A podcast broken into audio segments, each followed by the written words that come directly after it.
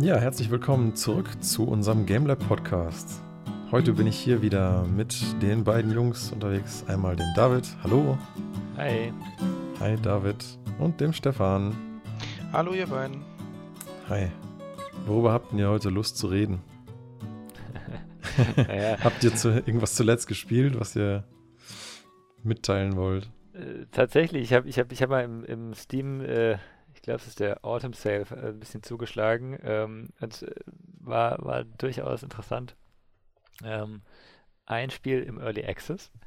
Ähm, ähm, Foundation, äh, das tatsächlich, ähm, also so, so ein Weltaufbauspiel, würde ich es mal nennen. Ähm, du baust halt deine eigene, deine eigene Zivilisation auf, sozusagen, deine eigene Stadt. Fängt so im Mittelalter an oder spielt im Mittelalter, ich weiß gar nicht, ob es sich entwickelt.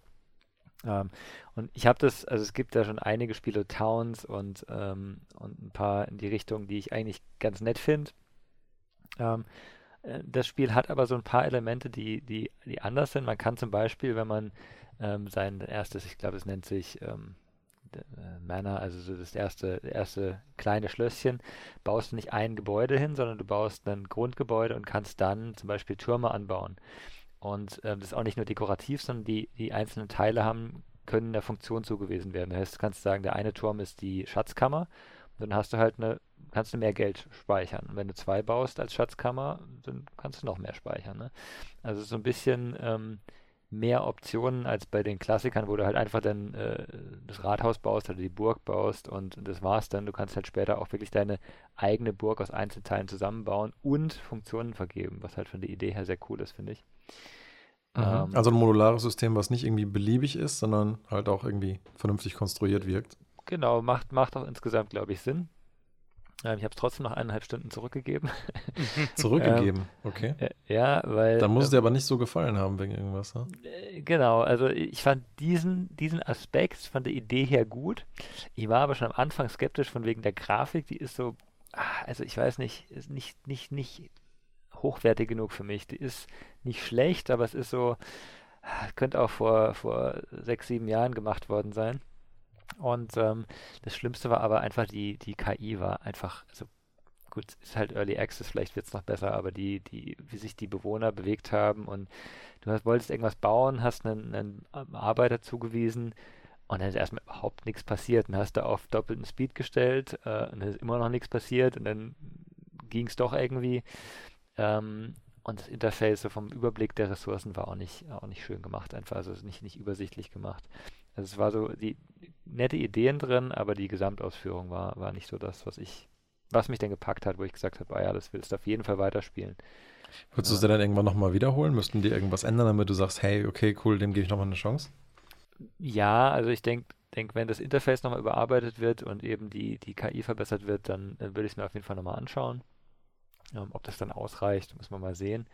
Ähm, kommt, denke ich, auch an, wie dann nachher so ein bisschen das, ähm, das spätere, der spätere Spielverlauf ähm, läuft. Es war, der Einstieg war sehr cool eigentlich, ähm, und dann wurde es aber relativ schnell auch ähm, repetitiv. Also entweder war der Spielfluss zu langsam, ähm, oder es war halt einfach, also der, der Ressourcenabbau war nicht interessant genug, sage ich mal. Mhm. Ähm, so ein bisschen. Aber trotzdem äh, nette, nette, ähm, nettes Erlebnis, mal wieder so ein Spiel ähm, anzuschauen, auch mit Und wie hieß es neuen nochmal? Ähm, Foundation, wenn ich es Found- nicht ganz falsch im Kopf habe. Okay. Genau. Ähm, ja. Ja, und wie sieht's bei euch aus? Ähm, ich würde sagen, vielleicht hast du ja dann Interesse, wenn du so Spiele magst. Kinder Kingdoms Reborn ist auch ein Early Access Game. Ist so ein Aufbauspiel mit einem Open World Multiplayer, wenn du möchtest. Also, War sehr kritisch bei mir.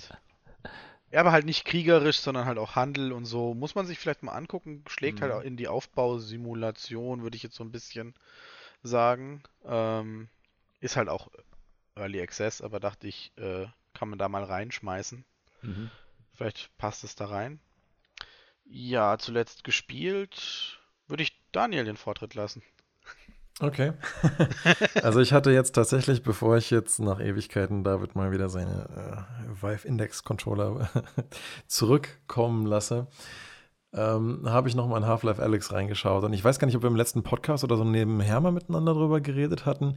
Jedenfalls äh, bei meinen ersten Versuchen in dem Game ging es mir danach so richtig, richtig schlecht für irgendwie drei Stunden. Da ging ja überhaupt nichts mehr. Und das hat mich aber so geärgert. Ich wollte, ich will ja eigentlich unbedingt gerne dieses Spiel weiter erleben, weil ich das Potenzial ja von Anfang an gesehen hatte. Und gerade mit den Vive Index Controllern, dass sich auch irgendwie schon cool anfühlt, Sachen auch wirklich anzupacken. Ich habe dann zwischendurch, um mich erstmal wieder ein bisschen dran zu gewöhnen beim nächsten Try, wie die Leute das auch empfohlen hatten, erstmal, äh, vielleicht hilft das ja auch ein paar Leuten, wenn ich das mal kurz ausführe, auch einen Haufen äh, getrunken und gegessen vorher und das Zimmer auch äh, nochmal frisch gelüftet und alles. Und dann zum Einstieg erstmal wieder das Lab von Valve selber gespielt und das kleine Bogenschießen-Game da drin und nochmal so ein bisschen navigiert durch ein paar Räume. Und als ich dann merkte, okay, hast dich gut dran gewöhnt, die ist noch nicht schlecht, dann habe ich halt ähm, Alex nochmal gestartet und äh, ja, dann habe ich das mal ein bisschen ausprobiert mit den Kamera- und Steuerungssettings und was mir dann echt geholfen hat, ist halt die Steuerung so umzustellen, dass ich halt einfach nicht einfach irgendwo hingewarpt bin, sondern dass es einen halt wie so auf einen Punkt direkt hinzieht.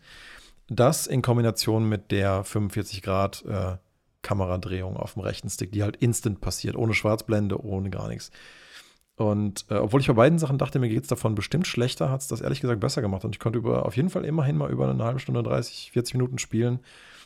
Und ähm, mir ging es danach nicht schlechter als vorher. Das äh, war schon mal, ist mir nicht so oft passiert, außer in wirklich, wirklich gut äh, optimierten Games wie Freedom Locomotion VR.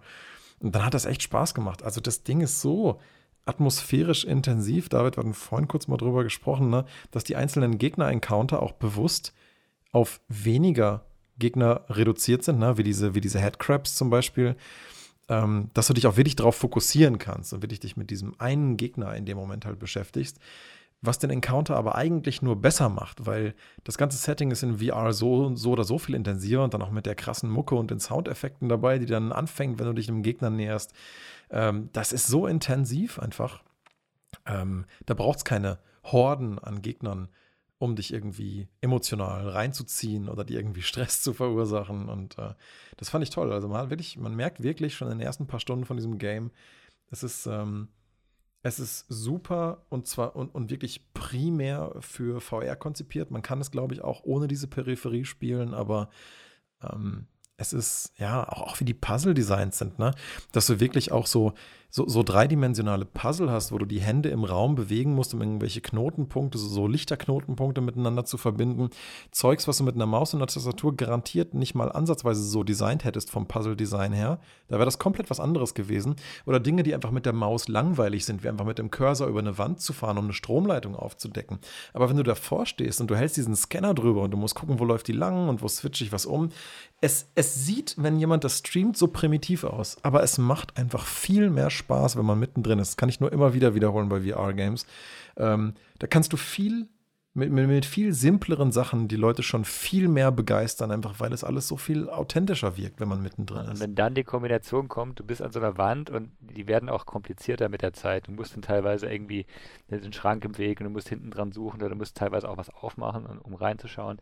Und dann kommt plötzlich von hinten ein Gegner, während du dich eigentlich auf was anderes konzentrierst. Das ist oh auch nochmal so ein Effekt, wo du denkst, oh Gott. Ähm, ja, und dann gerätst du auch unter Stress, weil du halt eben so viel händisch machen musst. Also ja. ähm, am Anfang, als ich die Pistole das erste Mal ausprobiert habe, war ich so, oh cool, ja, das ist ja ganz witzig. So, du musst so, wenn du was aufsammelst, so es über deine Schulter werfen, damit es quasi in deinem Rucksack landet, was sich auch ziemlich schnell, ziemlich intuitiv anfühlt. Musst aber auch, wenn du deine Waffe nachladen willst, nach hinten hinter deinen Rücken greifen, bis es Klick-Klick macht und du weißt, jetzt hat meine Hand eine Munition in der Hand und es dann wieder in die Waffe in der anderen Hand schieben. Das ist beim ersten Mal im Tutorial wirklich cool. Aber mach das mal mitten in einem Feuergefecht und du bist einfach nur hart gestresst davon, dass du erst auf dem einen Controller den Button drücken musst, um das Magazin zu ejecten und dann hinter dich greifen musst, Magazin rausholen, dann wieder reinstopfen, dann einmal oben die äh, Waffe laden oder halt nochmal einen Button drücken und dann kannst du erst wieder schießen und dann machen die Schüsse nicht mal wahnsinnig viel Schaden. Und du also musst echt gut zielen. Wobei ich sagen muss, dass ja allein schon das Zielen in so einem Game mit so einer Waffe einfach so ein ungleich viel belohnenderes Erlebnis ist, weil du halt einfach wirklich drüber gucken kannst, ja. Brauchst kein Crosser oder sonst was. Du guckst, stellst einfach sicher, dass du mit deinen eigenen Augen vernünftig durchguckst. Und man erwischt sich auch dabei, finde ich sehr schnell, dass man wirklich auch so ein Auge zumacht, um halt besser gucken zu können. Ähm, was du ja nie machen musst, wenn du am PC was spielst. Aber du merkst einfach in dem Moment, ah, ne, du, du kannst einfach besser gucken über Kimmo und Korn mit einem Auge und ähm, Ja. Es, es, ist einfach, du bist einfach mehr drin. Und ich, ich habe zwischendurch auch so gedacht, na, es wird vielleicht irgendwann langweilig, dieses immer nachladen müssen oder auch diese, diese Aktionen, aber genau was du sagst, dieser Stressfaktor, der dann dazukommt in einer, in einer harten Situation, wenn du, wenn du dich halt verballerst irgendwann, du wirst ja auch, du triffst da nicht mehr gut, wenn da zu viele Gegner sind. Ne? Du, du Und man hat vor allem zu Anfang super wenig Munition. Da, du ja, musst ja auch richtig gut zielen. Ja? ist später nicht mehr dein Problem, aber, aber trotzdem, ähm, also es ist halt einfach so, du hast, hast auch später noch, noch andere Waffenarten, sag ich mal. Mhm. Ne? Aber es ist halt dieser, dieser du musst jetzt nachladen, du musst den, darfst nicht vergessen, einen Button zu drücken zum Schluss, dass, du, dass du entsichert ja. hast sozusagen. Ähm, das, das macht schon echt was aus. Aber ich kann mir gut vorstellen, wenn diese ganzen äh, Mikromechanismen, wenn die alle mal wirklich in Fleisch und Blut übergehen und du merkst, so jetzt habe ich die Motorik wirklich raus, was das perfekte Timing für den Nachladeprozess ist, ja. ist das, glaube ich, in sich schon ein echt belohnendes Erlebnis, einfach zu wissen, so mein Körper hat diesen Prozess gemeistert und ich bin jetzt einfach super schnell im Nachladen. Dann fühlt sich das bestimmt auch körperlich wesentlich kompetenter an, als, ähm, als es einfach nur so, hier drücke er zum Reloaden. Ja, das ist überhaupt keine belohnende Aktion. Das einfach, muss man halt machen und fertig. Ja, ja, ja genau. Aber das, ähm, ja, und, und deswegen, wie gesagt, ich habe die jetzt ja so lange schon von dir, ich dachte, ich schicke sie mal zurück. aber ich, ich kann mir gut vorstellen, dass das mit den normalen Vive-Controllern auch ganz okay funktionieren kann. Ansonsten gucke ich mal zum Jahresende, wenn ich noch ein paar Geschäftsausgaben tätigen muss, dass ich mir da noch mal ein bisschen Hardware anschaffe und unter anderem diese Controller. Ähm, das könnte, denke ich, äh, eine, eine, gute, ein gutes Investment sein, weil ich finde, es fühlt sich auch wirklich klasse an, äh, wenn du mit den Fingern zugreifst und du siehst auch, dass die Hand im Spiel auch zugreift. Auch das, ne? Auch ja. das wirkt irgendwie so primitiv, wenn man das noch selber nicht erlebt hat, aber ähm, ja, es, es, es wirkt einfach wie der nächst sinnvollste Schritt in Richtung noch freierer Handerkennung in Spielen. Aber hier, dadurch, dass du halt noch einen Controller an der Hand hast, hast du halt auch die Möglichkeit für zumindest ein bisschen haptisches Feedback. Und wenn es nur in Form einer kleinen Klick-Vibration ist, wenn halt die Hand richtig feste zudrückt und damit irgendwas triggert oder ähm, ja, weiß ich nicht, oder halt generell eine Vibration, wenn irgendwas unter Spannung steht und so, da muss ich immer noch sagen, eins der bestdesignten Games ist im, im Lab auf jeden Fall dieses Bogenschießen. Einfach nur die, die Art und Weise, wie sie die Vibration einbinden, dass du wirklich dein Hirn dir suggeriert, du spannst gerade wirklich eine Sehne von einem Bogen, ja. Und dein Arm kompensiert quasi diese nicht vorhandene Anstrengung vom Bogen und es fühlt sich wirklich an, als müsstest du es richtig ziehen, ja. Weil du es automatisch machst. Das ist echt und das lustig. Das Spiel ist ja auch anstrengend, wenn du es eine Weile spielst. Also, Ey, das ne? ist total anstrengend, wenn du es eine Weile verrückt. spielst. Richtig, ja. ja. Also wirklich, also das hat mich jetzt aber vor allen Dingen, dass ich jetzt merke, okay, ich komme wieder besser damit klar, hat mich auf jeden Fall motiviert, äh, mir jetzt wieder mal mehr äh, VR-Sachen anzugucken, mir, wie gesagt, vielleicht auch nochmal eigene Index-Controller zu bestellen. Ähm, ich kann da nur noch äh, Superhot empfehlen. Ne? Also das ist mhm. halt, weil es auch in-game ein VR-Experience ist, halt doppelt auch, auch gut und halt auch sehr ähm, intuitiv gemacht von den, ähm, von den Bewegungen. Ja, und, ähm, äh, und Boneworks hattest du gesagt, soll ich mir nochmal anschauen, ne? Boneworks hat halt ähm, sehr interessante ähm, Mechaniken, so ähnlich wie dieses, ähm, dieses Munition nach hinten schieben, haben die auch. Zum Beispiel, du kannst die Waffe hinten ablegen und sowas. Ich glaube, bei denen ist die Munition am Gürtel, äh, wenn ich mich mhm. richtig erinnere. Also ist auch interessant, war aber nicht ganz so ausgefeilt wie Alex. Also Alex ist schon sehr rund, das muss man, muss man sagen. Ja, wobei ich mir auch so, in, in so, als ich die Waffe zuerst hatte, ich hatte ständig den Impuls, sie irgendwie mir so ans Bein äh, schieben zu wollen und sie da zu lassen irgendwie, anstatt übers Touchpad halt immer wieder meine Peripherie in, in der Hand, äh, dann, äh, nicht die Peripherie, aber das, was halt die Hand dann der Controller halt hält, äh, dann zu ja. wechseln. Ja. Das wäre schon ganz cool gewesen irgendwie.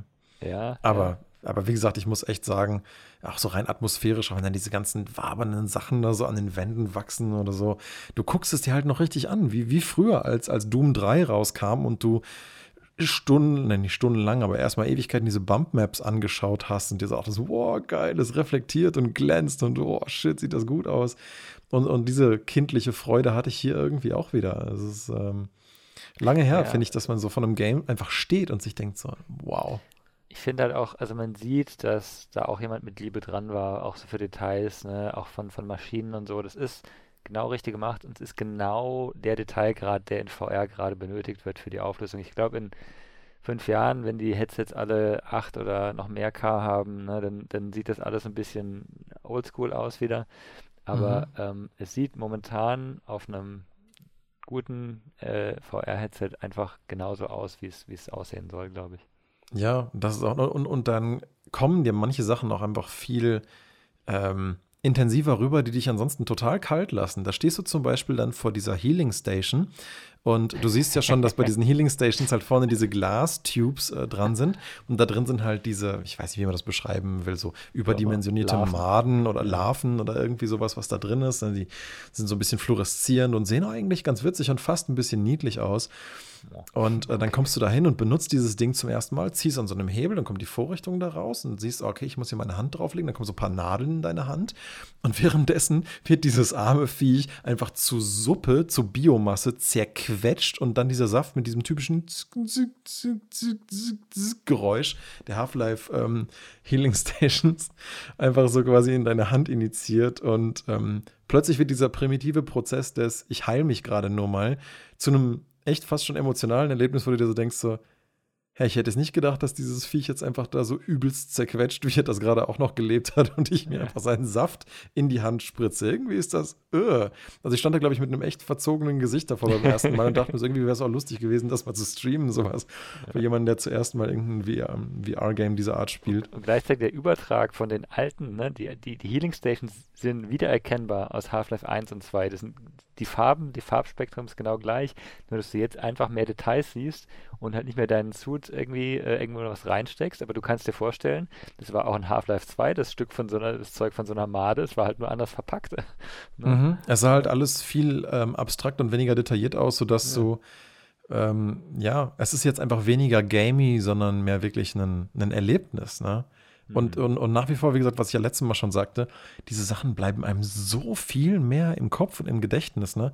Kann mich an jeden Moment und an jeden Winkel von der Karte, die ich da gestern erkundet habe, noch erinnern.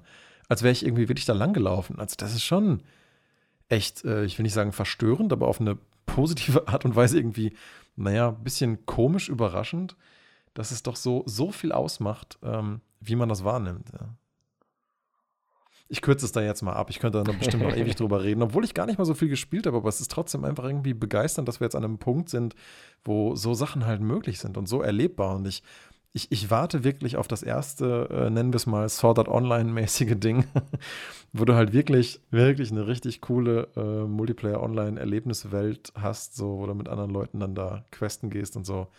Das, äh, das kommt bestimmt alles noch. Ich bin gespannt, wie weit wir noch davon weg sind, wann das das erste Mal so richtig losgeht. Ja, so, nach diesen, äh, was jetzt, Viertelstunde, kurzen Excerpt nochmal zu Half-Life Alex. Stefan, was hast denn du zuletzt gespielt? Die Frage ist, ob wir nicht einfach bei VR heute bleiben wollen. Die Hälfte des Dings ist ja eh schon voll damit. Nein, nein, nein. Ich finde, es war ein guter, guter Einblick. Ich fand es auch eben schön, dass, also ich, genau dasselbe Erlebnis hatte ich ja auch am Anfang, aber ähm, ich äh, bin gespannt, ähm, wie du dein, dein Spiel, das du gespielt hast, empfindest. Weil ich, ich kenne das Spiel und ich habe das auch schon sehr intensiv angesehen, sage ich mal. Welches genau. redest du von Hades oder? Ja, von... genau. Ah, ja, ich habe zuletzt Hades äh, mir gekauft, gegönnt und auch ähm, gespielt. Ich bin noch nicht durch und hatte jetzt drei Phasen. Ich glaube, Daniel hat alle zwei, äh, zwei von dreien schon miterlebt. Okay. Die erste erst euphorisch, wo ich dachte, boah, eigentlich mega cool. Okay. Man kann nach jedem Tod mit den, mit den äh, Charakteren, die dort im Hades sind, interagieren. Also mit seinem Vater, Kerberos und den anderen, die einem immer ein bisschen was erzählen. Anschließend hat sich so ein bisschen, hat mich ein bisschen genervt, dass es so, sich eigentlich so ein bisschen anfühlt wie, ja, du spring, gehst eigentlich immer von Raum zu Raum und hast kein Gefühl von einer zusammenhängenden Map. Mhm. Also es ist einfach so dieses, äh, und du tust ja immer von vorne anfangen. Also das ist tatsächlich nicht so, dass du einen Boss besiegt hast und dann gehst du quasi weiter, sondern du musst den immer wieder besiegen. Vielleicht ganz ähm, kurz für die, die das noch nicht kennen. Ich habe das Ding ja auch noch nicht gespielt. Was ist das überhaupt für ein Game? Ja, da, David, musst du mir jetzt helfen. Das ist ein Roguelike, nicht Light. Also es ist ein Roguelike auf jeden Fall. Ich würde es ich als Hack and Slash bezeichnen, effektiv. Ähm, also ein Roguelike Hack Slash. Das ist ein sehr schnelles, ja sehr, sehr schnell, ähm, eben Roguelike, weil du, du fängst immer wieder an, wenn du stirbst, von vorne sozusagen. Mhm, ähm, ja. Aber ja, es ist, also für mich ist es, nur um mal ganz kurz reinzuspringen, es ist vor allem visuell halt wieder fantastisch gemacht. Ne? Mhm. Super Giant Games, die haben Bastion gemacht, ähm, unter anderem und ähm, ähm, Transistor und Pyre. Ich, ich wollte gerade sagen, es sieht nämlich genau danach aus. Ah, alles klar, das ist von denen. Aber es sieht nicht, es sieht nicht genau danach aus. Wenn du es nebeneinander siehst, ist schon, das ist ein anderer Stil. Ja, ja, ja, nein, man sieht schon, aus welcher Feder das kommt, aber es sieht wirklich wieder mal richtig großartig aus. Genau, ja. genau. Und ich habe es tatsächlich noch nicht gespielt. Ne? Ich habe ich hab das nur ah, bei mir schon ewig, okay. ewig äh, drin liegen und habe es, das habe ich vorhin gesagt, angesehen. Ich habe das echt schon oft angeschaut und habe gedacht, ich will davon eigentlich enttäuscht werden. ja, für dich ist es wahrscheinlich schwierig, weil, wenn ich mich erinnere, war Controller nicht so deins. In ähm, manchen Spielen geht es schon. Also hier ist ein Controller wirklich hm. ähm, fast schon essentiell und ich muss auch sagen, man hat auch unterschiedliche Waffen, die man eben freischaltet. Hm. Und ich habe jetzt dann tatsächlich eine gefunden, die mir jetzt doch liegt. Okay. mit der man, mit der es echt Spaß macht. Und dann hat sich eben jetzt wieder das äh, gewandelt zu sagen, ach komm, ich will es jetzt doch mal weiter probieren, nachdem ich in einem Run dann tatsächlich mal die ersten beiden Bosse besiegt habe und ich es bis zum dritten geschafft habe. Ähm, es ist halt frustrierend, wenn man quasi beim ersten Boss immer scheitert und du im Endeffekt das Gefühl hast, okay, wenn du es mal geschafft hast, viel weiter kommst du dann nicht und musst es dann nochmal von vorne machen. Was mir halt stark missfällt, ähm, ist halt einfach, dass du keine richtige, also du hast kein Gefühl für eine Karte. Aber also brauchst du hast, eine Karte? Äh, fürs, also im Moment fühlt es sich halt im Endeffekt so an, als könntest du auch einfach nur, ja, einfach nur weiterklicken. Du hast nicht mhm. so dieses Gefühl, okay. okay. du suchst dir halt am Ende aus, welche Belohnungen du jetzt möchtest in der nächsten, äh, in der nächsten, im nächsten Raum, sag ich jetzt mal. Mhm, also du, ja. du, du, machst einen Raum leer und dann sind da ein oder zwei Türen und dann steht da halt auch schon, was die Belohnung im nächsten Raum ist. Also ein Schlüssel oder ein Laden. Und dann suchst du dir einen von beiden aus und dann machst du den, dann kriegst du die Belohnung und dann suchst du dir wieder aus, welches du haben möchtest. Hat so ein bisschen Slay the Spire, ähm, falls euch das was sagt. Da suchst du am mm, Anfang, ja. hast du einfach so eine Karte und wählst quasi diesen Weg und genau so fühlt sich das quasi an, aber ohne Karte. Mhm. Da finde ich Aber Spiele wie Undermine oder Neon Abyss, die ja auch in diese Richtung gehen, so ein bisschen wesentlich angenehmer, weil die suggerieren dir eine große Welt mit einer schönen Karte und die arbeitest du ja quasi ab. Und hast dann auch dieses Gefühl von Progress. Ja, vielleicht ist das, ist das ja genau der Sinn der Sache, dass du eben nicht diesen, diesen Fortschritt über die Karte siehst, weil du immer, du fängst auch immer wieder von vorne an, ne? Und also ich, kann das sehr gut verstehen, was du sagst. Ich kann mir das auch vorstellen, dass es einem dann irgendwann fehlt.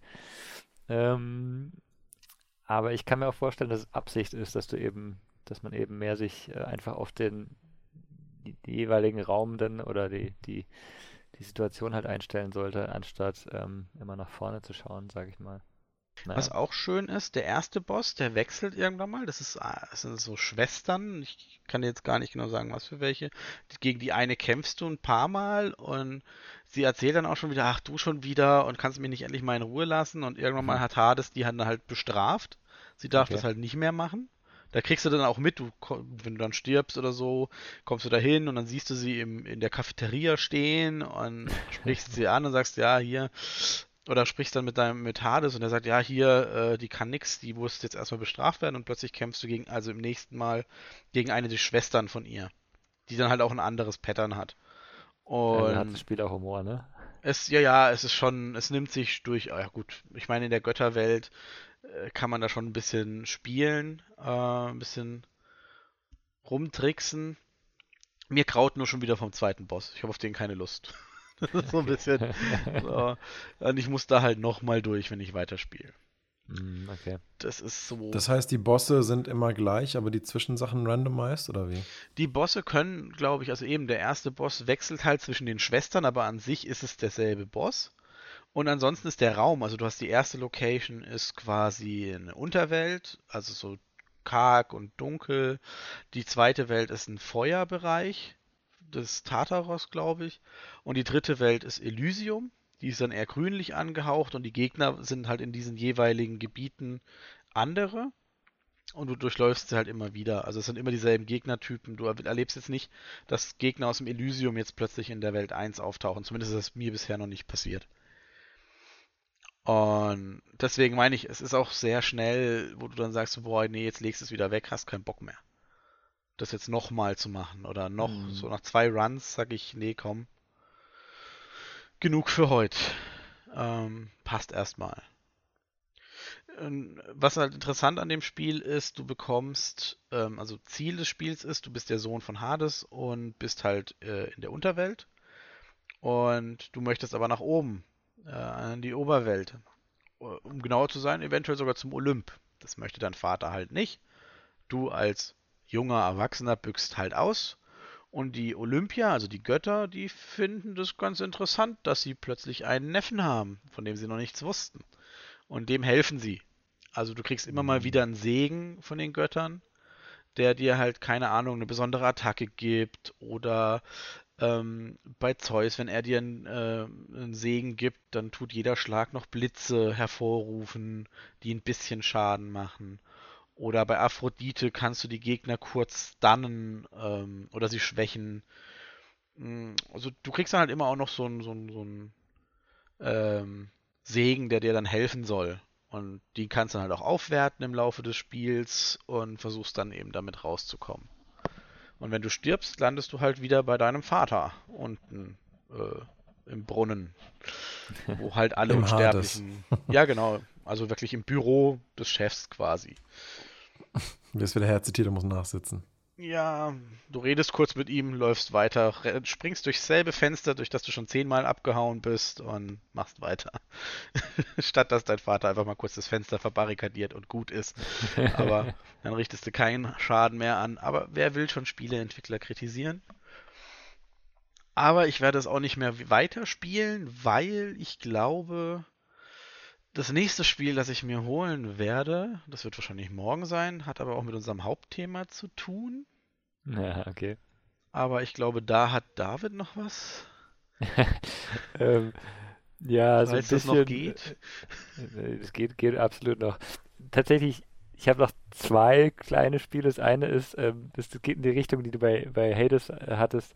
Ähm, ich habe Wonderboy The Dragon's Trap geholt, weil das einfach cool aussah. Es ist ein bisschen Jump'n'Run effektiv, ne? Aber ähm, es hat so ein bisschen den, den, ähm, den Ansatz einer ähm, ja, Parodie auch, ne?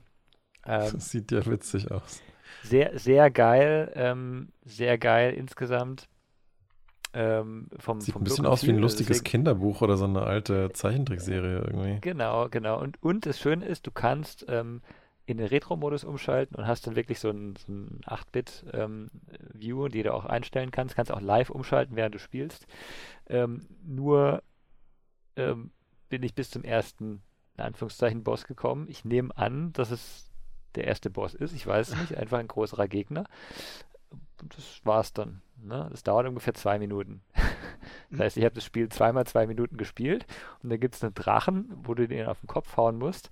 Und entweder ist die Steuerung so schlecht, ich, ich kann es ehrlich gesagt nicht ganz sagen, ich habe es mit Controller gespielt. Ne, die Steuerung ist, ist nicht, ähm, also du springst hoch und schlägst und in der Zeit hat dich der Drache getötet und du, du triffst ihn nicht. Und wirklich, ich habe ich hab hundertmal geschlagen und du bist am Anfang, hast sehr viel Lebensleben. Du stirbst echt nicht eine ganze Weile. Ähm, ich habe ihn nicht einmal getroffen. Ne? Okay. Und das, das kann nicht sein, dass ich so schlecht spiele, ne? so ungefähr.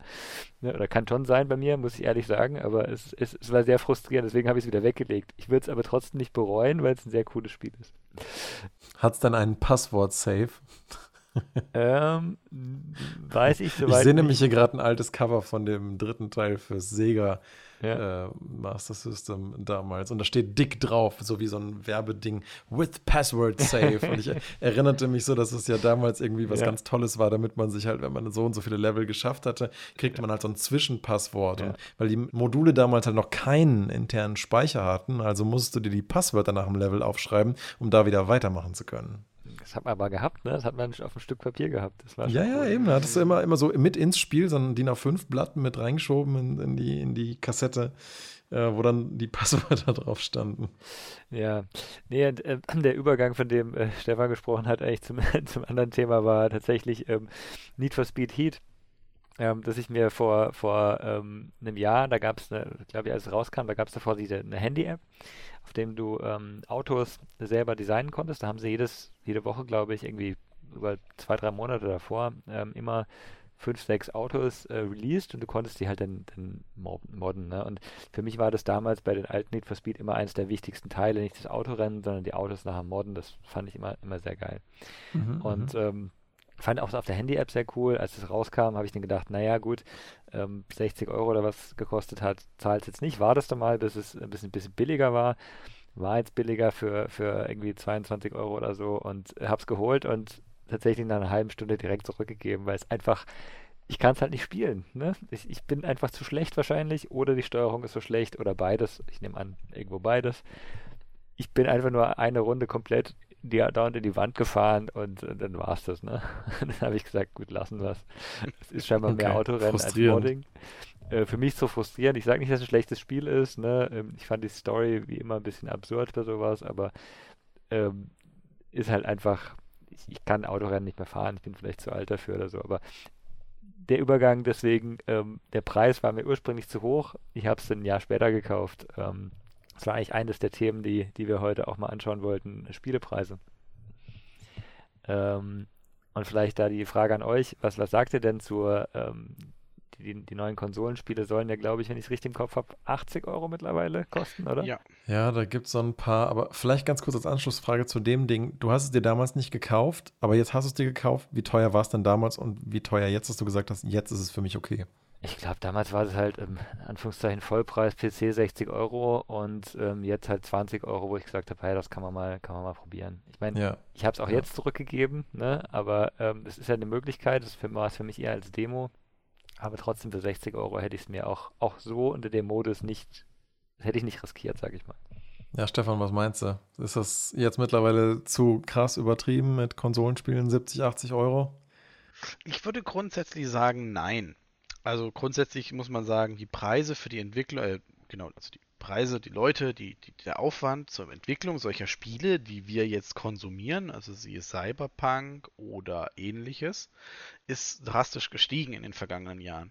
Daher würde ich grundsätzlich sagen, ist es nachvollziehbar zu sagen, hey, okay, um das Ganze irgendwie zu finanzieren, muss es durchaus halt auch mal ein bisschen teurer werden. Das ist ja durchaus akzeptabel.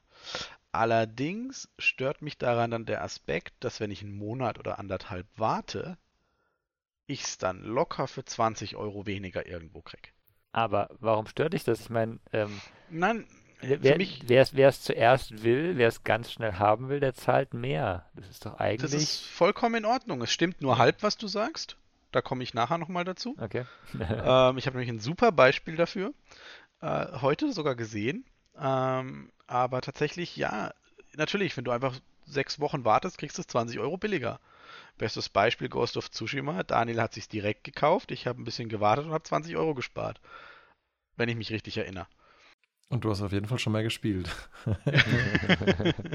Aber nein, ich finde es eigentlich durchaus in Ordnung. Ich finde es nur immer irgendwie interessant, dass halt kurze Zeit später der Wertverfall des Spiels eigentlich instant einsetzt. Und da muss ich dann sagen, kriegen die Entwickler trotzdem dann dasselbe Geld, weil eigentlich machten ja nur bestimmte Händler diese Senkung. Das würde bedeuten, dass der Händler weniger Gewinn einfährt. Also ich kenne halt den Einkaufspreis des Spiels nicht. Der ist jetzt 10 Euro teurer geworden. Und dadurch wurde halt auch der VK hochgesetzt. Also vielleicht mal kurz zu dem Preisverfall. Ich habe aber schon öfter gesehen, dass das für unterschiedliche Spiele sich sehr unterschiedlich entwickelt. Also mhm. Ähm, Gerade wenn ich mir mal so meine Amazon-Wunschliste durchschaue oder einfach nur meine Merkliste von gewissen Sachen, dann sehe ich da zum Beispiel, dass ein Death Stranding mittlerweile easy für 19 bis 24 Euro zu ja. haben ist, obwohl mir dieses Spiel zum Release locker seinen Vollpreis wert war. Und andere Sachen, die halt irgendwie ähm, jetzt genauso lange her sind, das ist ja noch gar nicht so lange her, es ja kam mal vor einem Jahr raus, die zu dem Zeitpunkt rauskamen, die vielleicht gerade mal von, weiß ich nicht, 60 auf 40 oder 45 Euro gefallen sind. Also das hängt natürlich diese Preisreduktion eben auch massiv davon ab, wie viel dann auch wirklich abgesetzt wird äh, letztendlich und ob man versuchen will, über den niedrigen Preis die Verkäufe dann irgendwie noch ein bisschen mehr anzukurbeln. Ähm, Gut, da muss man ja physisch versus digital ja noch sehen, weil wenn ein Spiel sich nicht verkauft und es ist physisch, dann möchte der Händler natürlich seine physischen Exemplare loswerden, um Platz für anderes zu schaffen. Macht ja Sinn. Bei digitalen sieht es ja theoretisch eigentlich wieder anders aus, weil das ist eigentlich eine Liste, eine Tabelle mit Codes. Also das nimmt eigentlich nicht viel Platz weg. Deswegen, wenn du mal guckst, irgendwie nach einer gewissen Zeit, wie du halt Hardware-Games, also die Versionen davon auf Amazon bekommst, teilweise für einen 20er, Und dann guckst du irgendwie ins PlayStation Store und denkst dir, ach, vielleicht hätte ich es gern für die PlayStation, vielleicht gibt es eine digitale Copy davon. Und dann liegt die aber immer noch bei 49,99. Äh, dann denkst du auch so, hm, ja, okay, alles klar, ne? Möglicherweise, um halt die Retail-Sachen, die physisch irgendwo rumliegen, loszuwerden.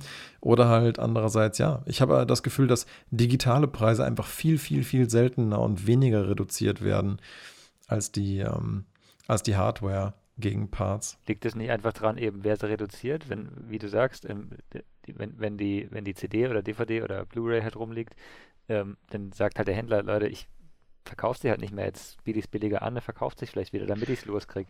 Genau. Wahrscheinlich, ich denke auch, und damit unterbieten sich gegenseitig die Händler, ne? Und wenn ja. der, wenn der eigene Eigentümer der Marke und Publisher, wie in dem Fall ja Sony und der Sony Store, einfach sagen, nö, das ist halt der Preis, die haben ja, die haben ja, was den digitalen Store angeht, bis auf ein paar Codes, halt auch wenig Konkurrenz und die Codes machen ja auch nicht viele Lagerkosten. Also insofern. Man muss ja. es halt, ich weiß halt eben nicht, was, wofür, wo, zu, zu, zu, was für Preisen kaufen die ein. Weil es muss sich doch für die, für, es muss sich doch für den Mediamarkt trotzdem noch lohnen, wenn er, keine Ahnung, äh, ein Ghost of Tsushima für 45 Euro raushaut. Ja, also der Durchschnitt ist normalerweise Einkaufspreis zu Verkaufspreis normalerweise 50 Prozent. Ungefähr. Das Verhältnis. Also muss ungefähr. Also, mhm. weil das war zumindest früher mal so. Ich glaube mittlerweile, dass mit den ganzen Lizenzgebühren und so, ähm, dass die Margen wahrscheinlich viel, viel, viel kleiner geworden sind im Retail-Bereich.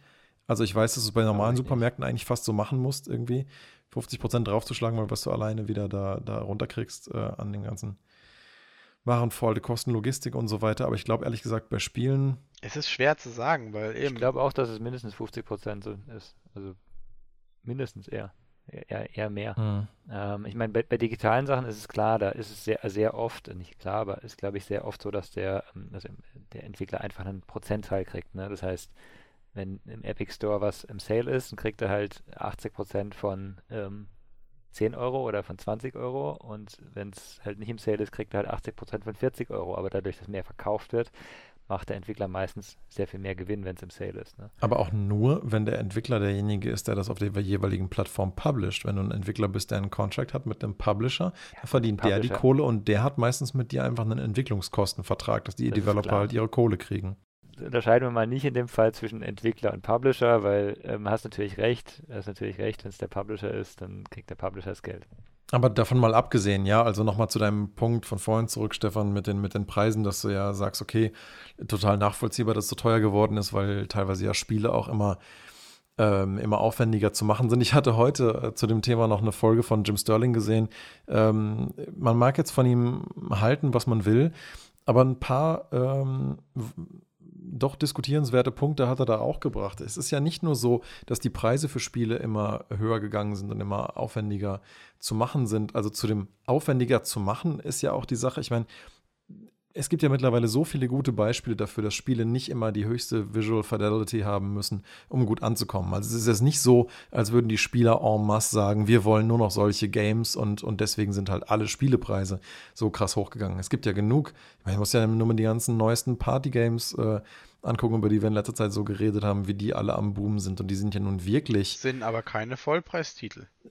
Ja. Also ich würde schon Vollpreis auch durchaus mit Grafik teilweise in Verbindung bringen. Also was mir im Kopf rumspukt. Ja, aber dann ist halt die Frage, aber, aber, aber dann ist halt die Frage, ne, ähm, wo wäre das dann überhaupt denn anzusiedeln? Kann man das überhaupt miteinander messen? Weil ich weiß nicht, wenn jetzt so ein Fall Guys vielleicht ähm, nur ein Hundertstel von dem Entwicklungsaufwand hat, wie was weiß ich, ein GTA oder so, äh, dann kostet es ja trotzdem nicht nur ein Hundertstel des Preises. Also das ist ja eher so die Kategorie in der Art von Genre oder, oder Größe von Spielen, in der man sich ansiedelt. Aber ähm, was was halt ja noch hinzukommt zu diesem aufwendiger zu machen, es ist ja nicht nur, dass Spiele aufwendiger zu machen sind, ähm, der Markt ist ja auch gleichzeitig total mitgewachsen. Also es gibt ja jetzt aber Millionen neuer Spieler, äh, die in den letzten äh, Jahren oder in den letzten zehn Jahren ja überhaupt erst erschlossen wurden. Also es ist ja nicht so, ähm, dass jetzt die gleichen Spiele sich einfach nur für 60 Euro verkaufen an die an die gleiche Userzahl und aber weil das Spiel so viel teurer war, dann mehr Geld generieren müssen. Dadurch macht man sie halt, deswegen macht man sie halt ein bisschen teurer.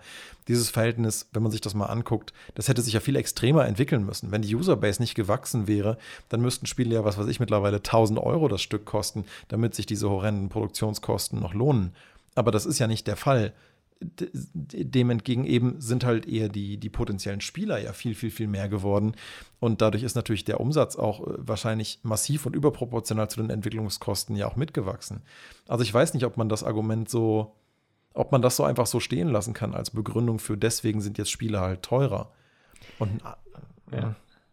Ja, ich, ich, ich glaube, das ist ein, ist ein Teilargument, aber ich, ich habe ich hab im Vorfeld, ich habe ein bisschen recherchiert und habe tatsächlich einmal nachgeschaut, wie sich Spiele entwickelt haben.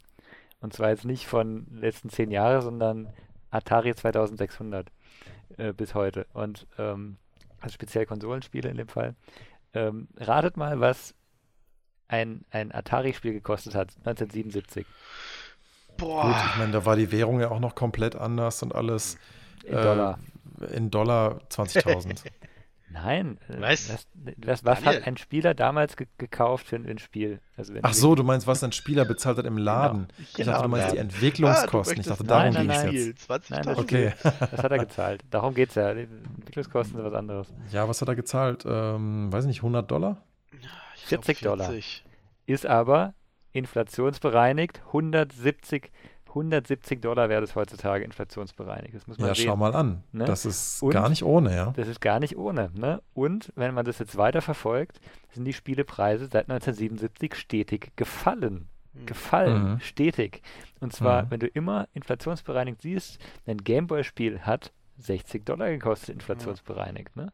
Gameboy-Spiel, sorry. Ja, wenn ich mal überlege, damals meine ganzen Nintendo 64-Spiele, die waren alle nicht unter, unter 100 Euro das Stück zu kriegen. Äh, 100, 100 Mark, äh, 100 Mark damals noch und dann halt irgendwie, ja. ja. Genau, ich meine, es gibt immer so Ausnahmen, aber eine ne, PS1-Spiel, 50 Dollar, sind heutzutage 85 Dollar, ne? Mhm. Ähm, und so weiter. Ja. PS2-Spiel, 50 Dollar, sind heutzutage 75 Dollar. Das musst du halt mit einrechnen, ne?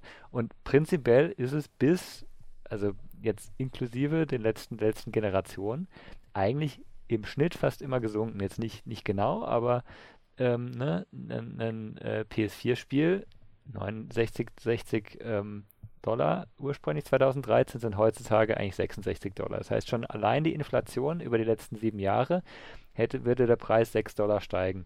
Und die müssen ja, die Entwickler müssen ja jetzt sehen, okay, wir, wir werden diesen, dieses Preislevel wahrscheinlich nochmal zehn Jahre halten. Ne? Das heißt, why not? Äh, gleich mal was draufschlagen. Ja, aber die, aber die Frage ist dann natürlich, bestärkt das nicht sogar eher das Argument dafür, dass halt ähm, der Markt parallel damit so gigantisch gewachsen sein muss, dass diese rein objektiv betrachtet Preisinflation der Spiele anscheinend für das immer lukrativere Businessmodell und immer größer werdendere Games-Industrie ähm, sich anscheinend trotzdem nicht negativ ausgewirkt hat. Das ist der andere Punkt. Ist halt die Frage, ob wir dann wirklich höhere Spielepreise brauchen oder ob das immer noch wunderbar so funktioniert. Ja, die Frage, was brauchen heißt, ne? Die, die Spieleindustrie wächst, das heißt, es sind mehr Teilnehmer, äh, auch, auch Leute, die Spiele produzieren, die publishen grundsätzlich. Ähm, auch wenn die natürlich immer wieder aufgekauft werden an Merchant und so weiter, aber ähm, du hast mehr Spieler, es wird, es wird ja jedes Jahr viel, viel mehr eben an Spielen verkauft. Wenn du dir den Gesamtspielemarkt ansiehst, dieses Jahr wie vor, vor zehn Jahren, der ist ja wahrscheinlich, ich weiß nicht, ob der sich nur ver, verdrei- oder vervierfacht hat. Ne, aber der ist ja, der wächst ja enorm. Ne? Und das wächst um zig Milliarden jedes Jahr. Das ja, genau. und es verursacht Kosten jedes Jahr. Ich meine, äh, die ganzen Kosten für Server, ich meine, das sind auch Dinge, die du äh, berücksichtigen musst. Im Spiel Fall Guys zum Beispiel ist zwar ein kleines Spiel, aber die Kosten für die Server, damit da 60 Leute zusammen schön spielen können und davon dann am besten noch 10.000 Stück, das ist nicht so ohne die Kosten und das sind laufende Kosten. Haben, haben nicht die meisten serverbasierten Spiele eher ein Abo-Modell? Die mm, meisten, nicht alle, aber viele. Fall Guys zahlst du einmalig und hast dann einen ja. Ingame-Shop, soweit ich weiß. Among Us zahlst du auch nur einmalig, klar. Und da kommen wir jetzt aber, glaube ich, wieder zu einem ganz anderen Thema. Die Frage ist ja, sind Spielepreise nicht schon längst viel teurer geworden? Ne? Kriegen, also meine These wäre, vielleicht kriegen wir ja sogar mittlerweile immer ähm, Spiele mit immer weniger Content, wo immer, wo, wo immer, sag ich mal, äh, Spiele in Zuständen, wo mehr drin sein könnte, aber es nicht ist, rausgegeben werden. und das dann halt über Cash-Shops, Microtransactions, DLCs, Season Passes, Day One, Pre-Orders, Collectors Editions sich halt einen Haufen an Geld auf andere Weisen wieder zurückholen. Dass meine These wäre, Spiele kosten schon lange keine 60 Euro mehr, vor allen Dingen nicht die Premium-Produkte, sondern das ist eher so bei so 160, 170 Euro angesiedelt. Ähm, wenn man sich mal anguckt, was im Durchschnitt dafür ausgegeben wird, auch mit so Ingame-Shops und so weiter, was dann ja ehrlich gesagt sogar ganz gut hinkommt mit dem, was du gerade meintest. Wenn du damals ein Atari-Spiel gekauft hast, wäre das heute bei 180 Dollar. So weit weg sind wir davon dann, glaube ich, eigentlich gar nicht. Aber ist das nicht so ein bisschen eine Misch Mischrechnung? Also es gibt ja immer noch Spiele, die zum Launch einen sehr, sehr viel Content mitgeben. Ne? Schon. Ähm, vielleicht gibt es weniger als vor zehn Jahren oder vor, vor 20 Jahren, wobei man sagen muss, also gefühlt gibt es auch viele alte Spiele, die eigentlich recht kurz waren, ne? die nicht so viel ja. Inhalt hatten, wie man gedacht hat. Man hat sich da, glaube ich, mehr verweilt, weil man die halt hundertmal gespielt hat. Weil es auch nicht viel andere Auswahl gab. Ne? heutzutage ja. ist die Auswahl ja gigantisch und da ist die Situation Punkt. ein bisschen anders. Ähm, aber dass es halt durchaus noch gehen würde mit einem Spiel, ohne jetzt großartig alles voll zu ballern mit Microtransactions und so weiter, durchaus super gut wirtschaften zu können, sehen wir ja an so Studios wie CD Projekt Red, die ja immer noch ähm, jetzt zu relativ konstanten Preisen äh, was verkaufen und auch keine Ingame-Shops haben und trotzdem ähm, ja unglaublich krasse Gewinne einfahren, weil ja, weil die Spielerschaft halt so wahnsinnig skaliert ist, es so viele Leute haben, wollen sie davon so viele Leute begeistern, dass das halt einfach ausreicht, um einen Festpreisspiel ohne ähm, Recurrent Spending oder wie sie das da immer nennen bei EA ähm, zu enforcen. Warten wir also, noch zwei, drei Jahre, bis das Spiel vollständig ist und dann können wir nochmal drüber reden. Ich bin mal, was heißt vollständig? Ich bin mir ziemlich sicher, dass sowas wie Cyberpunk äh, definitiv äh, vollständig auch launchen wird. Kurze Anmerkung, jetzt wo ich den Podcast schneide. Das ist nicht gut gealtert, das Statement. Naja, mal weiter. Bei The Witcher waren die DLCs ja auch in keiner Form irgendwas, wo du gesagt hättest, uh, das hat im Hauptspiel aber gefehlt. Es waren eigentlich eher so ergänzende Erzählungen ähm, drumherum, teilweise in völlig anderen Landstrichen, die, die völlig losgelöst waren von der Main Story. Und im Gegensatz zu manchen Assassin's Creed DLCs von damals, über die ich ja schon mal geredet hatte, hattest du zu keinem Zeitpunkt das Gefühl, das hat gefehlt. Das war eher wie so ein geiles Geschenk der Entwickler an die Community für einen Zehner oder so, mhm. einfach noch so unzählig viele Spielstunden und geilen neuen Content zu kriegen, dass, ähm, dass ich davon ausgehe, dass sie es bei Cyberpunk jetzt ähnlich handhaben werden. Und da sie es bisher mit ihrer Fanbase noch nicht verkackt haben, so wie andere Entwickler, würde ich ihnen jetzt mal einen Benefit of the Doubt geben und sagen, gut, kann mir gut vorstellen, dass das wieder so läuft. Und das wird ja bisher ja. Äh, von, von allen honoriert, von den Fans, von den Aktionären, Investoren, alle sind eigentlich der, der Meinung, so, die machen ihren Job da ganz gut. Also. Ja, warten, wie gesagt, warten wir einfach ab. Ich erinnere mich, so Lobgesänge von dir auch bei Nino Kuni 2 gehört haben, vorher, vor Release. Nee, das habe ich. Nee, Nee. Das, das, die, die Entwickler haben noch nie Scheiße gebaut. Nino ja, Kuni ja, 1 genau. war richtig ja, geil. Das, da gebe ich, den, geb ich den Vorlauf. Nino Kuni 2, das bestelle ich, das passt. Und was kam ja. raus? Und dann war halt, ja, ja, und dann war halt Nino Kuni meiner Meinung nach der erste große Verkacker von äh, Level 5. Und seitdem pre-order ich von denen nichts mehr. Wenn das jetzt hier so sein sollte, gerne. Ich äh, bleibe bei meinem Prinzip. Ich glaub's auch nicht, aber. Also, ich werde jetzt das Game von denen auch nicht pre-ordern. Irgendwann um Weihnachten rum oder so werde ich dann vielleicht mal haben oder so. Schauen wir mal.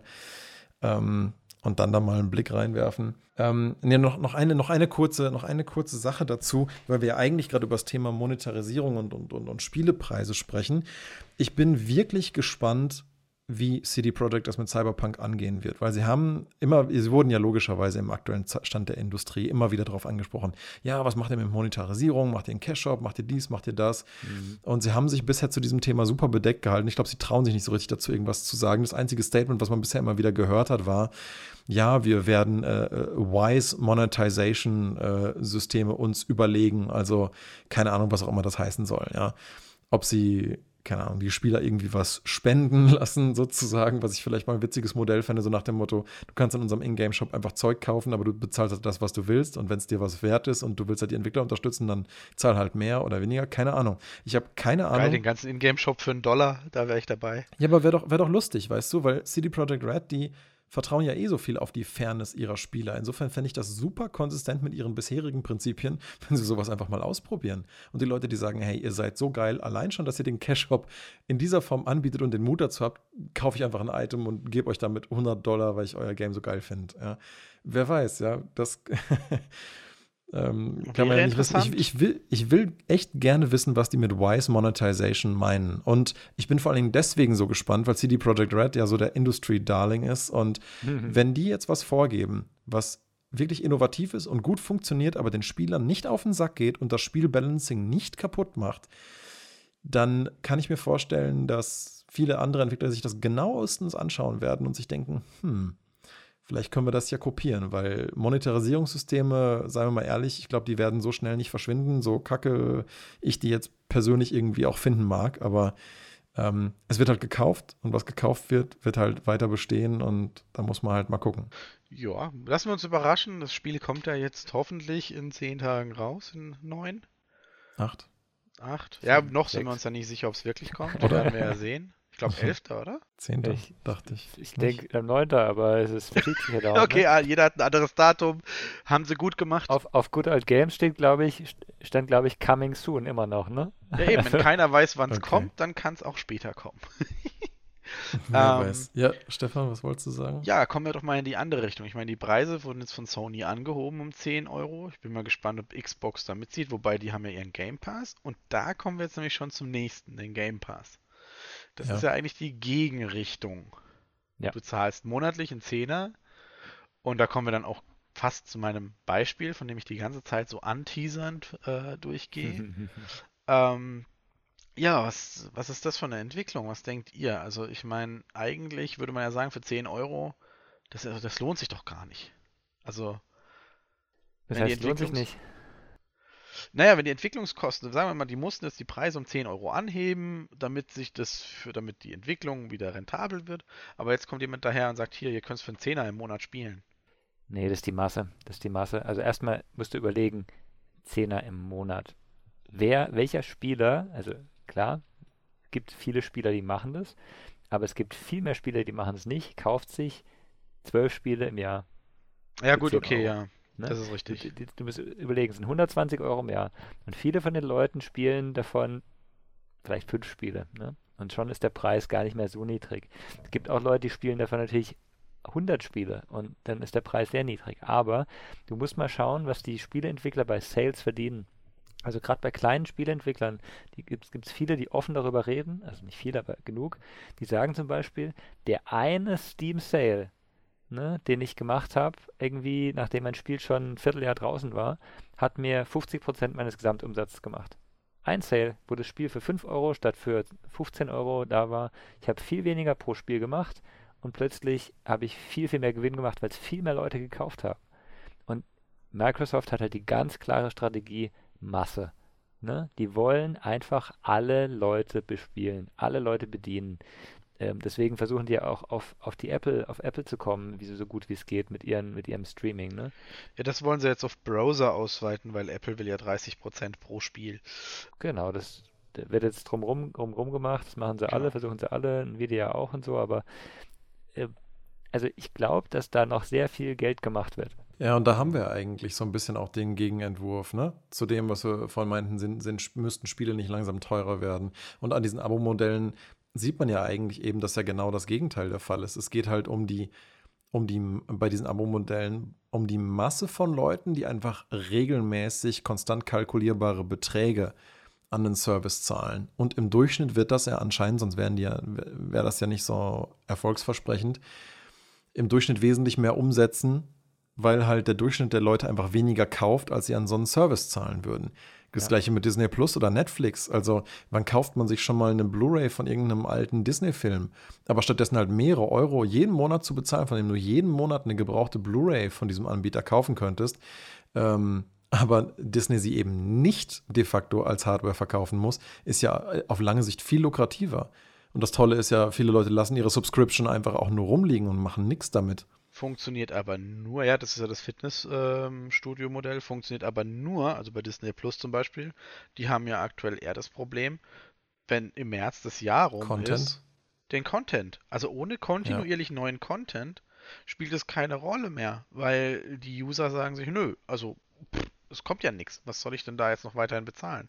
Gut, aber das Problem haben wir ja im Games-Bereich nicht. Da werden ja ständig neue Sachen gepublished. Das ist korrekt, sofern sie dann natürlich im Xscope, äh, im Game Pass oder in Ubisoft oder sonst wo erscheinen. Das ist ja die nächste Bedingung. Weil hier siehst ja. du ja eigentlich auch schon Ubisoft, dann hast du Game Pass, dann hast du vielleicht jetzt bald noch einen dritten Anbieter oder einen vierten Anbieter.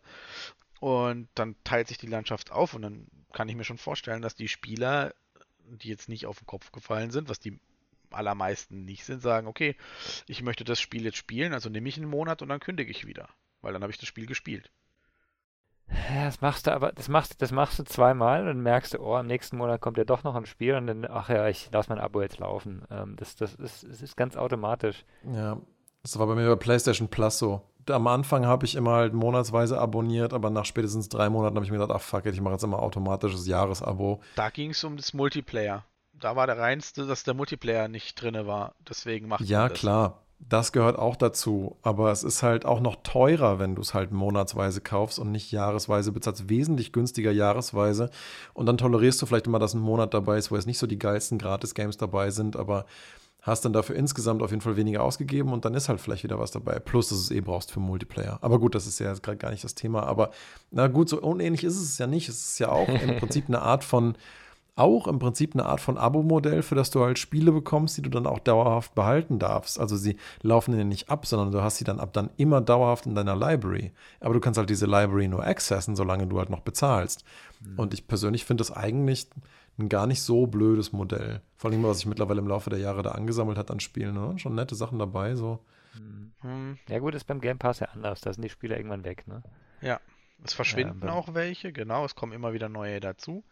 Ich hatte den Game Pass im Oktober. Ich habe mir drei, vier Spiele rausgesucht, die mich interessieren. Hab die auch gespielt. Eins oder zwei davon auch durchgespielt. Und dann war das Monat rum und fertig. Also ja, 10 Euro, ich, zwei Spiele, top. Ja. Ich, ich habe, ich hab, glaube ich, ich habe es irgendwie, als, als er ganz neu war, ähm, habe es die ersten zwei Monate gehabt und habe dann irgendwie äh, auch ganz wenig gezahlt. Ne? Ähm, habe einige Spiele gespielt, aber nicht fertig und das ist schon so der Punkt. Ähm, ähm, wenn, ich bin halt kein Spieler, der dauernd spielt. Ich habe halt Phasen, mhm. wo ich nicht spiele, deswegen lohnt es sich für mich nicht wirklich. Aber es sind jetzt mindestens zwei Spiele, die ich mir über kurz oder lang holen werde. Ne? Das ist, die, die habe ich da gespielt, habe auch sehr viel Spaß damit gehabt. Und ähm, das ist jetzt für mich eher die Entscheidung, okay, ich, ich bin halt nicht der Dauerspieler, aber für Leute, die viel spielen, ist das super. Ja, ist halt die Frage, ist es jetzt sowas wie Diablo 3, wo du halt unendlich spielen kannst? Oder ist es ein Spiel, das du halt einmal abschließt, durchspielst und dann käme halt die Frage, bist du ein Sammler oder sagst du, gut, du hast es durchgespielt, passt, kann weg. Ja. Das sind halt, weil ja, als Sammler klar. möchtest du es dann haben, das heißt, du würdest es wahrscheinlich in Steam kaufen. Als äh, unendliches Spiel wie Diablo 3 würdest du halt, oder WoW, würdest du halt quasi durchgehend bezahlen, damit du es durchgehend spielen kannst. Ja. Oder halt mit Pausen. Ja. Ich glaube, wir können auch ganz kurz jetzt meinen Teaser durchziehen. nämlich morgen erscheint, also am 3. Dezember, erscheint Immortals Phoenix Rising. Mhm. Für im Ubisoft Store, haltet euch fest, schlappe 100 Euro. Ich meine. ist Taschengeld, sag ich jetzt mal, ne? Also so für unser oh Mann. Eins, ne? Ist das wenigstens eine Early, ist das wenigstens dann auch eine schöne Early Access, Early, Access, Early Adopter Version ohne Features oder also, kann man da noch ein bisschen was erwarten? Ich kann leider nicht die Standard-Edition anklicken. Also ich bin, glaube ich, auf der Gold-Edition. Ich kann nicht auf die Standard wechseln und sie kostet 100 Euro. Ja, aber, gut, aber die Gold-Edition, oder? Ja, ja, die Gold-Edition kostet 100, aber ich kann die Standard nicht auswählen. Ah doch, ja, jetzt hat es geklappt. 60 Euro für die Standard. Genau. Aber, und jetzt kommt das Preis. Coole. Ich krieg die mhm. Gold-Edition. Nämlich auch für 15 Euro. Nämlich im Ubisoft Plus für einen Monat. Reicht mir zum Spielen. Ja, aber dann verschwindet es halt wieder. Ne? Das muss man halt wissen, ob man das will. Ich persönlich bin halt jemand, ich halte da gar nichts davon, wenn mir, wenn mir irgendwas, wofür ich bezahlt habe, nicht bleibt. Ich gebe dann ehrlich gesagt lieber, ähm, vielleicht bin ich auch ein bisschen old-fashioned noch, vielleicht ändert sich das ja alles noch in diese Richtung immer weiter. Aber ich habe halt ehrlich gesagt immer noch lieber Sachen, wenn ich dafür bezahle, dann will ich die auch später irgendwann nochmal angucken können. Also Kannst du auch. Du bist es ist nicht weg. Also ich erinnere mich nicht daran, dass du bei PS Plus wenn du es mal einen Monat nicht gemacht hast, es weg war. Und dasselbe ist auch aber hier. bei PS Plus nicht. Bei anderen Services ist es Ja, weg. bei PS Plus. Bei PS Plus ist es ja auch das Modell, dass es dir ewig bleibt. Aber ganz vielen anderen Sachen, wie du gerade selber gesagt Die hast, beim Game Speicherstände Pass. bleiben meines Wissens nach erhalten, auch beim Game Pass. Also wenn ich den Game Pass jetzt erneuere und ich installiere mir wieder mein äh, Ding, dann kann ich das nochmal spielen. Ich glaube genau das da ist weiter. korrekt. Wenn du es jetzt machst schon, wenn du es in einem Jahr machst, sicher nicht, weil irgendwann die Sachen auch gelöscht werden. Das kostet Speicherplatz, das ist, steht irgendwo drin, nach x Monaten werden die Sachen gelöscht. Ja gut, okay, das das, ist ist Das richtig. ist genau der, der, genau der Punkt. Wenn die Spiele, wenn meine Spielestände lokal gespeichert werden könnten, das geht bei manchen Spielen, bei manchen halt aber auch nicht, Ja. ne? Dann, dann okay, aber wenn es ein richtig schönes Spiel ist, und ich kann mir das jetzt bei, bei dem Beispiel Immortals Phoenix Rising, ähm, kann ich mir das echt vorstellen, dass es ein nettes Spiel ist. Das will ich in einem Jahr vielleicht nochmal spielen. Vielleicht Ja, gibt es da auch neuen Content. Fängst du ja von Dann vorne an, um es nochmal zu genießen, oder? Ja, aber Also- wieso? Vielleicht willst du das ja gar nicht. Ich, ich, ich fange so ein Spiel nicht wieder vorne an. Ich habe da nicht unbedingt Bock drauf. Das ist, ich, ganz ehrlich, ich habe es bei Diablo 3 gemerkt. Ähm, Ich, ich habe neulich wieder ein bisschen gespielt und habe gedacht, Ja, habe ich gesehen. naja, ähm, ist, ist jetzt nicht das Spiel, das ich wieder von vorne spielen will. Ne? Also ist, Mhm. ich bin einfach nicht der, der dann nochmal genau dasselbe spielen will. Und ich bin aber trotzdem der, der vielleicht mit demselben Charakter nochmal anfängt, so eine Art. Ne? Also es ist so, äh, ich glaube, das ist schon sehr individuell unterschiedlich. Hm. Ja. Ähm, für mich mal die Frage, was haben wir noch überhaupt nicht besprochen, außer, außer mal zwischendurch, Daniel, als du mich gefragt hast, ähm, was ist es mir denn wert? Seid ihr denn jetzt eigentlich, also unter welchen Umständen wollt ihr euch denn ein Spiel für 60, 70, 80, 100 Euro kaufen? Gibt es denn solche Spiele? Ja, da ist vielleicht äh, eins der besten Beispiele, gerade äh, das einzige PS5-Game, was mich aktuell interessieren würde, halt Demon's Souls. Was mich halt davon abhält, mir dieses Spiel aktuell zu holen, ist natürlich einerseits, es kostet halt je nach Anbieter halt zwischen 70 und 80 Euro online. Und hinzu kommt halt, dass ich noch keine PS5 habe. Klar, man kriegt aktuell auch einfach nirgends eine PS5. Ein Kumpel von mir hat eine, die würde er mir eventuell verkaufen, aber ähm, normalerweise kommt es ja aktuell nicht mal an die Konsole ran. Aber selbst wenn man jetzt rankäme, würde das ja für mich bedeuten, ähm, gerade weil es ja um dieses Thema Spielepreiserhöhungen geht, ne? und die haben wir jetzt ja primär eigentlich gerade gesehen bei den neuen Konsolen, bedeutet das für mich ja jetzt erstmal also initial 500 Euro für eine neue Konsole und dann 70 bis 80 Euro für ein Spiel. Das heißt, wenn mich jetzt aktuell nur Demon's Souls interessiert, kostet mich dieses Spiel eigentlich 575 Euro so im Schnitt. Und das Ah. ist mir einfach zu hart und deswegen mache ich das aktuell nicht. Aber so, ich weiß nicht, wenn das jetzt noch als PS4-Ding gekommen wäre, dann hätte ich es möglicherweise ausgegeben, die 70, weil ich halt gesehen habe, wie unglaublich fantastisch das aussieht, was für ein liebevolles Remake Bluepoint da gemacht hat.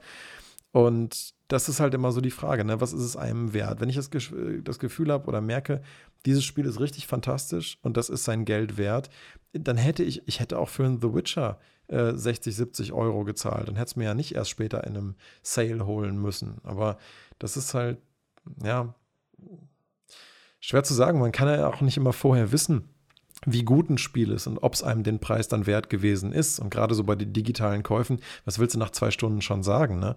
Ob du dann, außer bei so Indie-Games, wo du wirklich schnell viel davon gesehen hast, aber so richtig umfangreiche Blockbuster, was hast du denn da nach zwei Stunden schon gemacht? Da kann man irgendwie noch Boah. keine fundierte Entscheidung treffen, ob der Preis, dieser wesentlich höhere Preis jetzt irgendwie da passt, aber Naja, wenn es dir gar nicht gefällt, dann merkst du, also du merkst ja schon, ist es was, was, was dir irgendwie Spaß macht oder ist es halt was, was, ähm, was gar nichts ist. Ne? Das, das, Ja, finde ich, echt eine- finde ich echt eine schwierige Frage. Wann wäre ich bereit, das auszugeben? Ja, wenn ich irgendwie genug valide Quellen habe, aus denen ich für mich schließen kann, das Ding entspricht meinem Spielegeschmack, macht mir wahrscheinlich super Spaß, die Entwickler sind klasse und ich möchte die gerne supporten, dann bin ich auch bereit, da mehr, mehr Geld auszugeben. Es ist ja auch nicht so, als hätte ich nicht total viele Games schon für wesentlich mehr als 100 Euro gekauft. Siehe Collectors Editions und so weiter. Ne? Das heißt, ich habe schon des Öfteren Spiele für weit über 100 Euro gekauft, die in der Standard-Edition vielleicht nur 60 gekostet hätten. Also, also ich bin da definitiv der Letzte, der irgendwie sagt, so, nee, bin ich nicht bereit. Aber da muss halt die Qualität stimmen. Aber, aber da hast du, da hast du ja einen Mehrwert, einen physischen Mehrwert auch oft, dass du irgendwelche Zusatzfiguren oder einen, ich habe Diablo 3 als letztes, glaube ich, als, als echtes Spiel gekauft, als Collectors Edition und es war tatsächlich eben mit, dem, mit dem, diesem Buch dabei, das schön gemacht war. Diesen Ähm, Schädel gab es noch dabei, diesen Seelenstein-USB-Stick und noch so andere kleine Goodies. und das war eine, dabei, ja, und ja, das war eine schöne, das war eine tolle Collectors Edition, fand ich an sich. genau. Und auf der, ach so, und auf diesem, auf diesem Stick war ja auch noch Diablo 2 als vollwertige Installation mit drauf. Stimmt das ja auch noch. Eben, also auch so als kleine Hommage. Nein, das war wirklich, das war eine coole Collector's Edition. Aber die war ja auch nicht billig, ne? Auch 200 Euro oder so. Ich habe nicht die, es gab verschiedene, ich habe nicht diese mit äh, USB-Stick und Shell. Die in der großen, so cremeweißen Packung, so 40 mal 30 Zentimeter. Nee, nee, nee, ich habe nur, nur das Buch gehabt dabei. Ja, weiß nicht. David, würdest, würdest, du, würdest du so viel Geld äh, ausgeben für ein Spiel langfristig? Oder sagst du, naja, passt schon? Das ist halt die Sache, äh, ne? Also für, für mich ist es, also wie du schon sagst, langfristig, ne? Ähm, bei, bei Cyberpunk überlege ich es mir, ne, ob ich es mir jetzt noch, noch hole, sozusagen, weil ich finde es aus zwei Gründen interessant. Ich, ich glaube, also das, das, Setting, der Look, der gefällt mir sehr, ne? Der gefällt mir besser als beim Witcher noch. Und ähm, ich weiß halt, dass die eigentlich sehr gute Spiele machen. Ne? Also ich, ich würde denen auch soweit vertrauen. Der Punkt für mich ist eigentlich immer bei, bei den Sachen, will ich es jetzt überhaupt spielen? Habe ich die Zeit, das jetzt zu spielen? ähm, ja.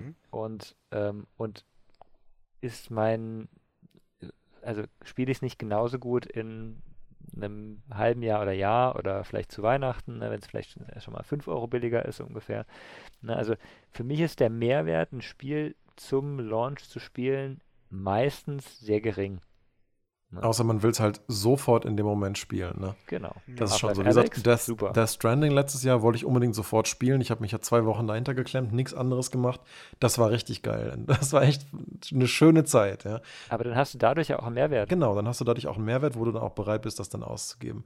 Aber jetzt gerade, wo ich so viel Arbeit habe hier im Dezember, ich sehe mich dieses Spiel am 10. Äh, Dezember unmöglich auch nur ansatzweise spielen. Mhm. Frühestens am 23., 24. und dann kann ich genauso gut auch noch ein bisschen warten. Auch wenn ich echt Bock drauf habe. Aber wenn ich mir nicht die Zeit nehmen kann, mich da wirklich tagelang am Stück vorzuhängen, ist es für mich ein signifikant schlechteres Erlebnis, das nur so fragmentiert zu machen, weil ich weiß von mir, dass ich es dann auch wieder weglege, ohne Grund, ohne, ohne halt wirklich das zu wollen, mhm. weil es halt dann nicht anders geht. Und das ist, das schmälert das Erlebnis und das muss dann nicht sein. Aber Stefan, wie ist das für dich? Jetzt so vielleicht nochmal abschließend. Ist das, ist das, du hast ja zu Anfang schon gesagt, ja, das passt eigentlich so für dich mit den höheren Preisen. Ist das, äh, Gibt es bei dir eine Schmerzgrenze, wo du sagst, das muss jetzt nicht mehr sein für den Preis? Also bei mir ist es ja fast wie bei David im Endeffekt. Oder bei, also ich habe halt selten den Drang, ähm, etwas sofort jetzt zu kaufen zum Release. Und wenn, dann ist halt wirklich die Abwägung wie bei dir, habe ich jetzt auch die Zeit dazu, es zu spielen. Und mhm. dementsprechend macht es für mich halt keinen Unterschied, ob das Spiel jetzt 80 oder 90 Euro bei Release kostet, von mir aus auch 100, weil wenn es weiterhin so bleibt, dann ist es nach drei, vier Wochen dann eh wieder 20 Euro günstiger oder 30 Euro günstiger. Äh, und du kriegst es in einem Sale oder du bekommst es gebraucht. Ähm, daher ist es für mich dann auch nicht ganz so schlimm. Und wenn ich ein Spiel habe, das ich dann unbedingt zum Release haben muss oder spielen will, weil ich gerade die Zeit zu habe, dann ist es mir auch eventuell das Geld wert, weil dann ist es ein Spiel, was ich ja auch voll hinterstehe. Also ich weiß zum Beispiel eben bei Ghost of Tsushima, das war so, das ist das, der Running Gag bei mir eigentlich für, mit zwischen uns beiden so ein bisschen, weil du hast es dir, glaube ich, zwei Wochen vor mir gekauft zum Normalpreis. Ich habe es mir eigentlich direkt ein paar Tage nach Release gekauft, nachdem ich gesehen habe, wie gut die Reviews sind. Und ich war so, oh, das muss ich auch unbedingt spielen. genau. Zack, gekauft, eingelegt. Boah, ich finde es fantastisch. Oh, Aufträge gekriegt. Zack, keine Zeit und weg damit. Genau, und ich habe es mir halt einfach, ich glaube, zwei Wochen später habe ich ihm geschrieben, schau mal, ich habe es für 45 Euro gekauft. Äh, und habe es auch direkt naja. angefangen zu spielen. Und jetzt frage ich ihn halt immer wieder, na, wie weit bist du denn schon? ich habe es weggelegt, aber ich habe es heute wieder angefangen. Aber so, wie weit bist du denn? Ja, ich habe noch nicht mal angefangen. Ja, 70 Euro ausgegeben. Ja, doch ein Stündchen, ein Stündchen habe ich gespielt. Das war ein sehr, sehr gutes Stündchen. Und das ist halt eben der Unterschied. Ich sage halt, nö, ich brauch's nicht. Ich warte halt einfach, bis ich weiß, okay, jetzt kommt die Zeit oder jetzt äh, eben das Phoenix Rising werde ich mir morgen eventuell dann runterladen für 15 Euro und dann werde ich das intensiv spielen. Und dann werde ich auch kein Cyberpunk erstmal brauchen. Dann warte ich einfach, weil ja. ich habe das Phoenix Rising. Ich brauche keine fünf Spiele gleichzeitig. Aber dann bin ich mal gespannt, was du dazu äh was du dazu sagst. Ja, ich auch. Also ich muss noch überlegen, ob ich es wirklich will. Ich habe eigentlich schon Lust drauf, das so zu machen. Und dann habe ich auch nicht so den Bedarf drauf. Und was man auch sagen muss, ähm, was ich jetzt von Cyberpunk gehört habe zuletzt, ist zum Beispiel, ich muss mir überlegen, wo und wie ich es spielen will. Weil für Tastatur und Maus ist es aktuell nicht optimiert. Äh, das heißt, macht es am PC überhaupt Sinn? Also da kommt noch ein Patch, der das regelt, irgendwie, so was ich gehört habe. Ja? Ohne jetzt Okay. irgendwie falsche Anschuldigungen, da muss jeder für sich selber recherchieren. Das ist so das, was ich Mhm. jetzt so gehört habe. Es ist vollständig für Konsolen bzw. Controller optimiert und programmiert worden. Dementsprechend ist halt die Frage, ob ich es jetzt für den PC oder für die PS4, aber dann mit kostenlosem Upgrade auf die PS5. d- Das muss man sich ja alles erstmal durchlesen, welche Edition dann passt. Dann warte ich doch einfach noch ein bisschen, bis es irgendwo im Angebot ist und dann schlage ich zu. Mhm. Dann sind auch kleine Kinderkrankheiten gefixt. Und der Day One Patch über mit 100 Gigabyte, was die dann wieder kommen, ist auch in Ordnung. Ja. Tatsächlich gibt es gibt noch einen Faktor, den, den man auch sehen muss. Ähm, wie läuft das Spiel auf deiner Hardware? Also wenn du eben die, die, neueste, die neueste Konsole hast, okay, dann muss es ja eigentlich laufen, weil es dafür Dafür wurde. wurde es ja gemacht, genau. Aber wenn ich mir jetzt Cyberpunk kaufe, kann ich das nicht auf maximalen Einstellungen spielen, weil ich halt Dann nicht. hol dir erstmal eine RTX und davon kannst du auch eine neue Konsole holen. Ja. Ja, aber die gibt es ja erstmal nicht. Würde ich ja machen, aber die gibt es ja nicht. Ne? So, Ja, Immer eben, noch ist nicht. ja auch ein, Nee. kannst nicht, kriegst, kriegst nirgends. Doch, heute um heute 15 Uhr gab es die, die ATX 3060 Ti, Ti, von denen keiner weiß, was es eigentlich ist und was er kann. Ist wahrscheinlich auch schon ausverkauft jetzt mittlerweile. Hm. Ähm, Okay. Das ist so, ja, also das ist wieder so ein Faktor, wo ich so denke, okay, Unsicherheit, also was bringt's mir? Kann ich auch warten.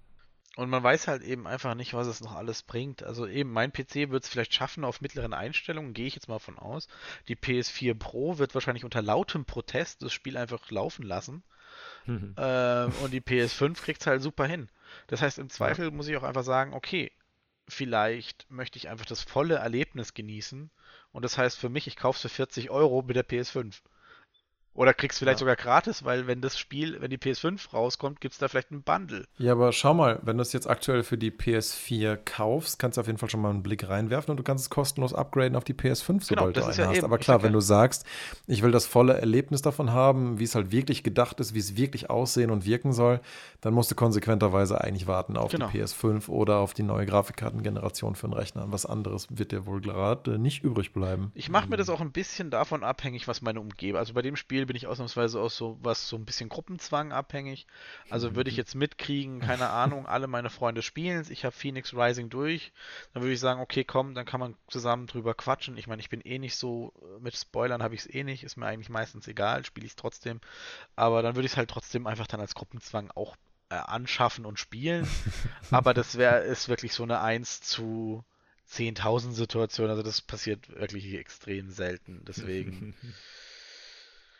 ja, also ich lasse wir das mich, mal für Weihnachten vor. ja, ich lasse das mal einfach auf mich zukommen. Ich finde das Immortals sehr interessant und bei 15 Euro im Monat spielen, hey, wäre blöds nicht zu tun, muss ich sagen. Ja, mach das doch mal. Dann berichte uns doch mal äh, nächste Woche äh, drüber, wie das Ding so ist.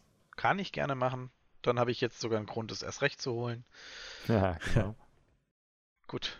Cool. Dann würde ich sagen, ja, schließen wir es da mal ab und dann können wir, ja, gucken wir nächstes Mal, was du von dem Game hältst und behalten wir mal im Auge, wie sich halt so Spielepreise noch weiterentwickeln. Ob sich das jetzt noch weiter nach oben schießt oder. Ob sich was durchsetzt. Ich meine, das eine ist Sony, das andere ist ja Xbox. Also im Endeffekt zwei Bereiche. Mhm. Sony. Da würde ich mein ganzes Geld, nicht mein ganzes Geld, aber den meisten Teil drauf setzen, dass ich irgendwie. Also je nachdem, was du meinst. Nein, das, ach, ziehen wir das ist nicht zu sehr in die Länge. Nee. Das ist dann vielleicht ein Thema für nächstes Mal. Genau. Alles klar. Alright. Na, Gut, dann dann- macht's mal gut und bis zum Jo, nächsten Mal. Bis zum nächsten Mal. Bis zum Ciao. nächsten Mal. Ciao. Ciao.